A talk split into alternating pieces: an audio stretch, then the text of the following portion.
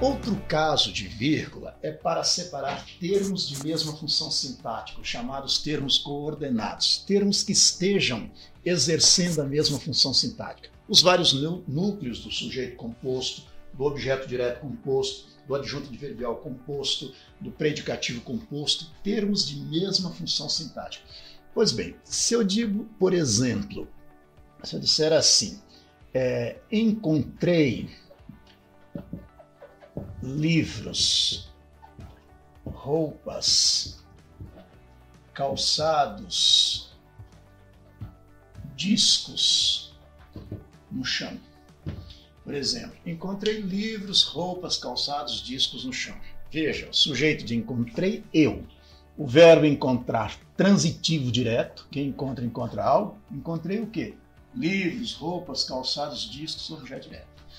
Não cabe vírgula entre o verbo e o objeto, naturalmente, mas eu sou obrigado a usar vírgula entre os termos que estejam desempenhando a mesma função sintática. Veja que livros, roupas, calçados, discos são os vários núcleos do objeto direto, objeto direto composto.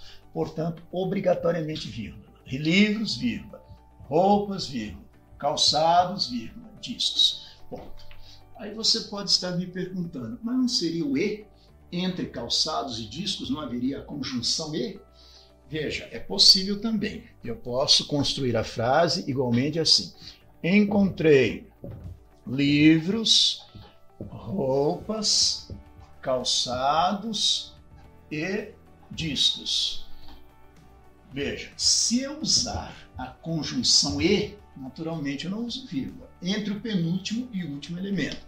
Veja que, de igual modo, o verbo é transitivo direto, livros, roupas, calçados e discos, objeto direto. Nós usamos as vírgulas para separar os termos de mesma função sintática. Livros, vírgula. Roupas, vírgula. Calçados e discos. Mas aqui nós não usamos a vírgula porque existe a conjunção E. Se existe a conjunção E, não há vírgula.